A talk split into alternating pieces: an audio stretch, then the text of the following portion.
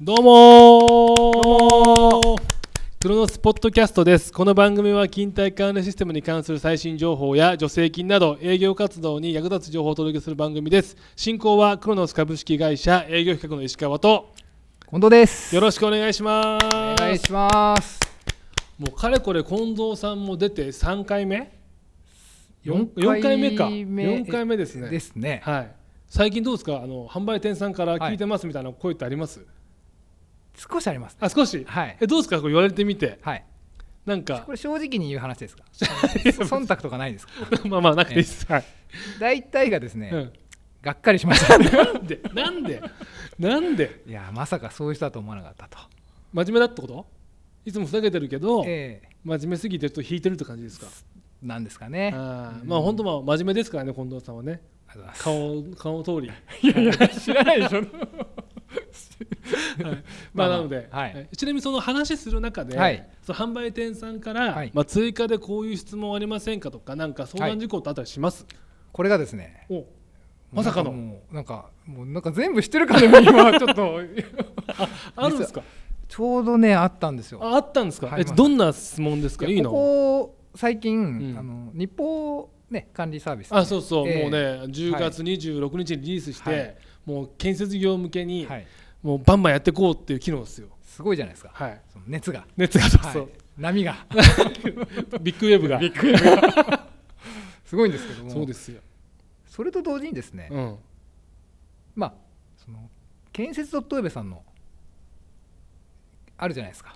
あありますねはい、あれとのその違いあ違いねそれって、うんなんかやっぱりこうなんか似てるようだけどもちょっと違うと、うんうんうんうでんそこをですねぜひ取り上げてほしいとああなるいうほ直ど々のですねあのオファーというんですかね、ああなるほど、はい、えちょっとそこも絡んだことあるんでありますちょっとはいちょっとしゃしゃべっていいですか本当ですかはいじゃあはいちょっとすみません、本当は、まあ、向井さんがメインなんで、はい本当は向井さんが喋った方がいいんですけどじゃあ今回は私がはあい、お願いしますあのあの初めてね聞く方はちょっといらっしゃるかと思うのでざっくりご紹介をすると、まあ、日報管理サービスっていう、まあこまあ、10月に弊社がリリースしたやつについてはクロシオンで労働時間の、まあ、プロジェクトごとの労働時間を集計してその集計結果を原価管理システムに渡すっていうのが運用なんですけど、はい、その前にですね6月ぐらいだったかな、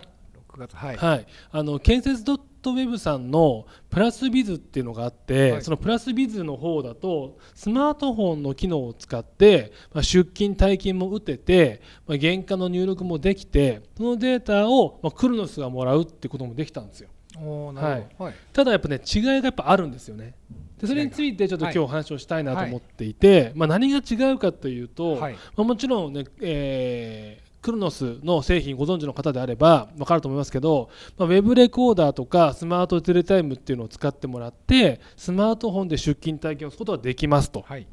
はい、でもちろんあの、まあ、メンテナンスタイムとかありますけども、あの24時間はい365日出勤体験を押せるんですが、はいそのプラスビズ勤怠っていうその建設ドットさんの方で言うと朝の6時から深夜の24時までしか打刻できないんですよ。あ打刻の部分でそうちょっとねやっぱ制限がある。違いがあると、はいあでこなれるほど、はいで、まあ、建設業さんとかで言うと、はい一部除雪もあったりするんですよね。雪はい、で特に北海道とかされたら分かりますけど、はいはいそう新潟とかも含めて、はいその深夜の時間帯に道路整備するとかっていうのがあるんで、はいそこで出勤退勤をしたいっていう要望がやっぱあったらしいんですよなるほどでそれができなかったっていうのがあって、まあ、今回、はいクロノスの方からデータ持ってこようっていうのもありますとなるほどですねははいい、であとは実績しか入らないのが、まあ、プラスビズ勤怠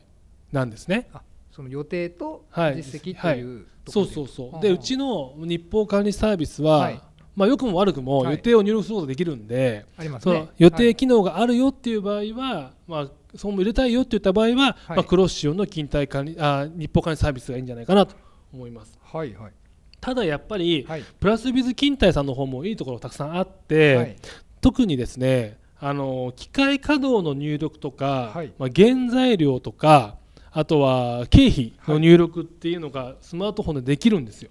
そのより細かいその原そう価管理的なおっしゃる通りでやっぱなるほそうそう原価チックなものはいをちゃんと管理したいよって言った場合については、はいまあ、プラスビズ勤怠さんの方がいいですと。なるほど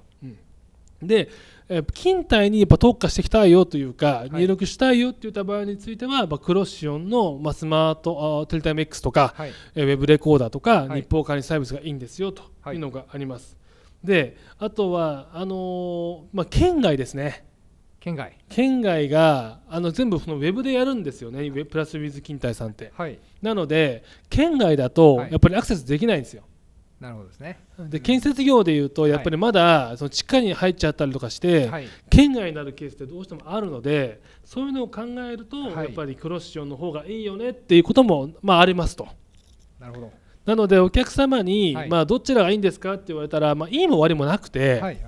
どっちを何をしたいですかと何を重きに置いてそやるかってういうそのうでそうそうっそうてことですねそうですはいなのでそこをちょっとね注意してもらえるといいんじゃないかなというふうに本当に思ってます、すごい分かりやすかったですねあ本当ですかはいいやそう言っなてんかもらうと結構こう何でもできちゃうのかな なんてよくあるじゃないですかいやもうね魔法の言葉っていうかある本当にあるもうね何でもできるって言っちゃいましたみたいなねなんかあるじゃないですかあるんですけどそうじゃなくて、ええまあ、ちゃんと勤怠に重きを置くのか、まあ、原価管理に重きを置くのかっていうところをはいちゃんと注意して入れてもらえれば、はいでこまごまちょっとそのできることできないことっていうところはまあやっぱあるよとそうう、んっていうところをやっぱり判断して、はいえのお客様にご提案してもらえると、はいもうお互いねはいこう間違った認識がなく、はいえーご提案、まあ、導入してもらえるのかなと思ったりしますんで、はいその点を注意して提案をしてもらえたらいいんじゃないかなというふうに思っております。まあ、いや実際、うん僕うん僕もね、話したかったんで、あ本当ですかはい、本当によかっ結た構な。本当多いんですよあ、本当。あのどまああのそその違いというかうん、まあ、同じ、ね、両方ともスマートフォンでできるからそう。なんですよね確かにその違いは分かんないってあると思うんですけど、まあ、うちでいうねそのウェブレコーダーとウィンレコーダーの違いとかねそんな感じの、ね、言葉が似てるからとかもあるかもしれないですけどあーるほそうですね端末が似てるとね、は確いかにその辺もあると思うので、まあ、こういった内容も含めて、はいあの全然恥ずかしいことじゃないので、はい分かんないことは分かんないですっていうふうに、まあ、僕に言ってもらってもいいですし、まあ、近藤さんに言ってもらっても構わないん で、はいはい、もうガンガン取り上げていきたいなと思ってますんで、でもぜひここの手の話ありそうですよねあるの絶対あるこれとこれはちょっと似て非なるものだというあそうそうそうそうそうそう、で県外が打刻できないと何が違うんですかとか、はいその話も、ねまあ、できたらいいと思ってますんで、はいそういったことも含めて、はいいろいろと細かい話をしていきたいと思ってますんでまた次回もねポッドキャストを聞いてもらえたら嬉しいなと思っております。わかりました今日もうわかりましたよくはい、じゃあねこの内容をまた販売店さんの方にフはィいードバック,、してもらって、はいありはいまた感想を聞いてもらえたら嬉しいなと思います。がとうございますはい、じゃあまたね、次回も聞いてもらえたらと思います。ありがとうございました。さようなら。さようなら